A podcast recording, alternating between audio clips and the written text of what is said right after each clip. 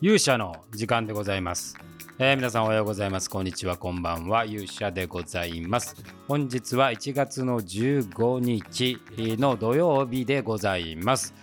えー今週ですね、まあ、火曜日から昨日まで、えー福岡の方に出張に行っておりましてあまりねあの、まあ、コロナでこの2年ぐらい出張なんてほとんどなかったんですけれども、まあ、昨年末から少しずつこうオフラインというかねえーそういう、まあ、対面型の研修が始まって、えー昨年も一度その福岡に行かせていただいたんですけども同じ企業様からですね、えー今回2日間ということで、えお仕事を頂戴しまして、え魔界のねメンバーと共に福岡に乗り込むという、えそういう出張の日々だったございだったんですが、まあ、このねあのなかなか面白い経験をしましたあんま旅嫌いの私がですね旅のお話をするというのもなんなんですけれども、えちょっと今日はそんなお話をね2回ぐらいに分けてねお話したいと思います。それでは皆さんしばしお耳を拝借いたします。ということでございましてですね、えー福岡の方にですね、えー社員研修という形で、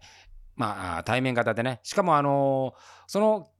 今回ご依頼いただいた企業さんというのは多分10年ぐらい前に、えー同じ検証をやらせていただいて、えーその本当に久方ぶりにですねこのコロナがあの明けた。まあ明けてはないんですけど、まあ、コロナちょっと収まった頃に昨年の12月に一度内定者の検証をさせていただいてそこからやっぱりこう社員の皆さんへの研修もう一度同じことをやってほしいということで、まあ、そのアクトリーグというね、即興芝居我々ずっとやってたんですけどそれを使ったプログラムだったんでまあもうここ数年そういうプログラム全くやってませんでしたんでねあ久しぶりになんか原点に戻るようなあ研修をさせていただいて本当に感謝でございました。ということでね、まあ、福岡に行くということになったんですが、まあ、普通で行けばですね、え飛行機もしくはあの新幹線で、まあ、福岡に向かうと。まあ、飛行機だと2時間うんちょっと2時間ちょっとですし、まあ、新幹線で6時間ということですから、まあ、原則的にですね、えーまあ、その日1日で行けるわけでございます。まあ、飛行機だったらまあ日帰りも可能ということなんですけれども、まあ、昨年ですね実は同じ研修やった帰りにですね私船で、え帰りまして、えー門司から横須賀へ、えという船を乗ってねまあ私はあの船がすごい好きなんでなかなか旅行はあんまりこうモチベーションないんですけどフェリーに乗るというモチベーションだけがありましてですね、えーそれを乗ったんでございますけれどもめちゃくちゃ良かったんで、えー今回行きをですねフェリーにして、まあ、帰りを飛行機にという形で、えー来ました、まあ、今回前編はその、えーいかにフェリーがいいかというお話をさせていただきたいと思うんですがこの私が乗ったフェリーがですね東京九州フェリーというフェリーでですね、えー門司と横須賀をつなぐフェリーでございます。で、えーの時間的にはですねもう本当に丸1日かかると、えー今回は横須賀から文字だったんですけども23時45分に船に乗り込んでですね、えー文字の着がですね、翌日の夜9時ということで、もうほぼ丸1日、えー船に乗っていると。こういう形です。まあだから、えー効率が悪いっちゃ、まあ、こんなに効率が悪いことはないんですけれど、えーまあ時にね、えーそういう旅もいいんじゃないかということで、えー今回はですね、えーそう無理を言ってそういう一日を船の上で過ごすということをやって、まあ、船が何がいいっていうのは、まあ、船がこう航路でこう出ていくとですね途中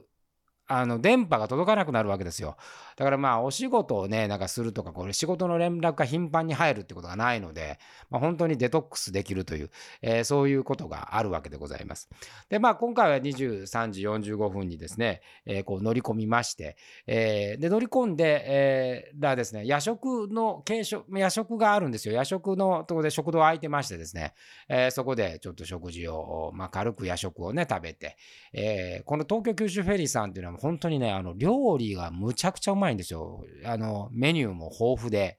えーそして、えー非常にこうバランスの取れたというかね、えーいいあの本当に横須賀と文字のなんかそ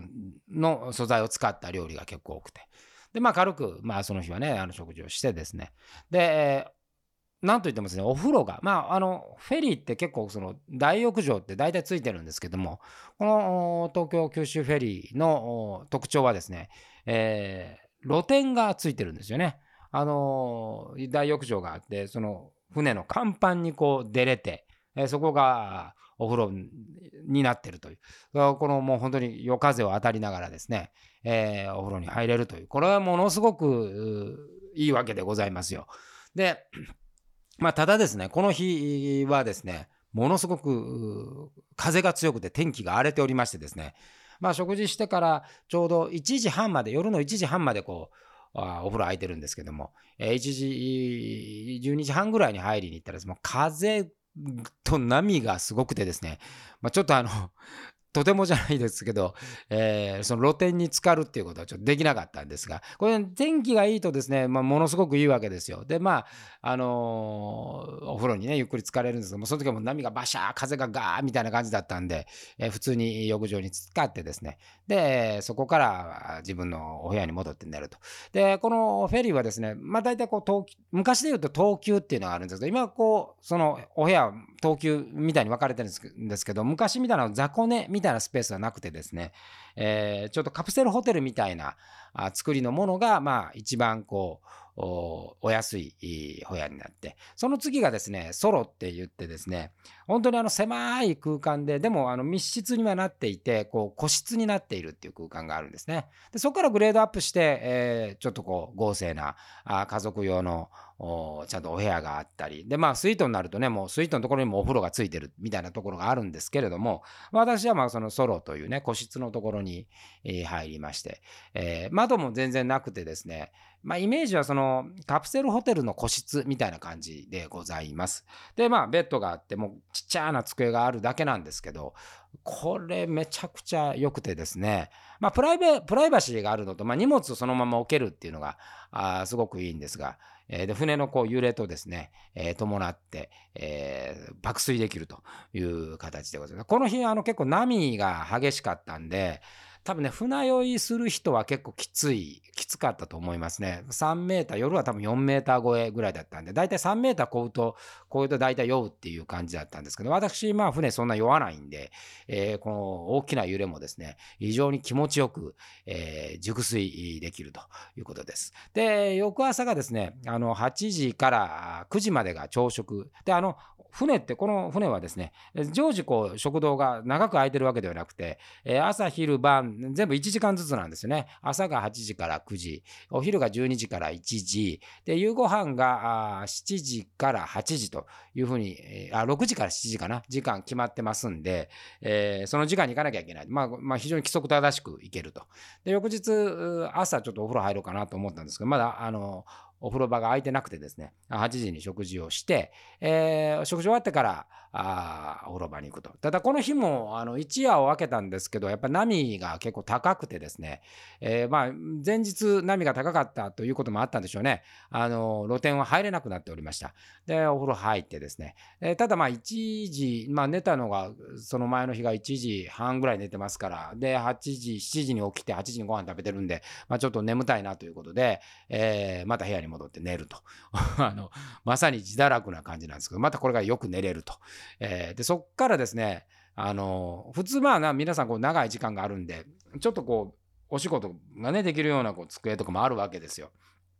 ただこう波が結構揺れているのでですねなかなかその仕事をするんだこうキーボードを打つみたいなことをちょっとできるような状態じゃないですね何も考えられないみたいなえー、そういう状況でございますので、えーまあ、仕事はもちろんせずですね、えーまあ、ととはいえその携帯もまあつながらないんで、まあ、携帯でこうゲームしたりとかねなんか見るってこともできませんので、まあ、ただひたすらですね、えー、波をあの選手のところにちょっとサロンみたいなところでそこでぼーっとするみたいな。で、えー、12月の時にはですね実は使えなかったんですけどあの中にですねジムジムっていうかそのフィットネスマシンが使えるスペースがあってで、まあ、そこでですねあのこうランニングとかですねサイクリングとかできるんで、まあ、ちょこちょこっとそこは使いましたがね、えー、ちょこっとそこを使って、まあ、これはあのすごくいいなというふうに思いました。でまたお風呂に入るという形で。でお昼ご飯を食べてですね、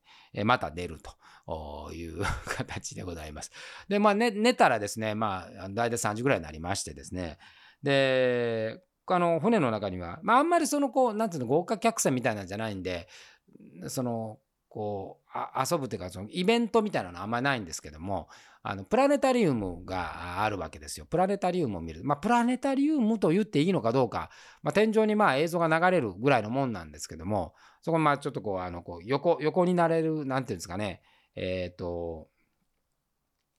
ソファじゃないな。えー、クッションみたいなのゴロッとできるクッションがあってですね、えー、でまあこうそれにゴロンとなりながらこう天井に映るこう映像を見る、まあ、音楽がこう360度から流れてくれるっていうのがあるんですけれども。でそれを4時ぐらいからですね、えー、40分ぐらいですかね見るんですけどまああの見るというか、まあ、100%寝るっていうね。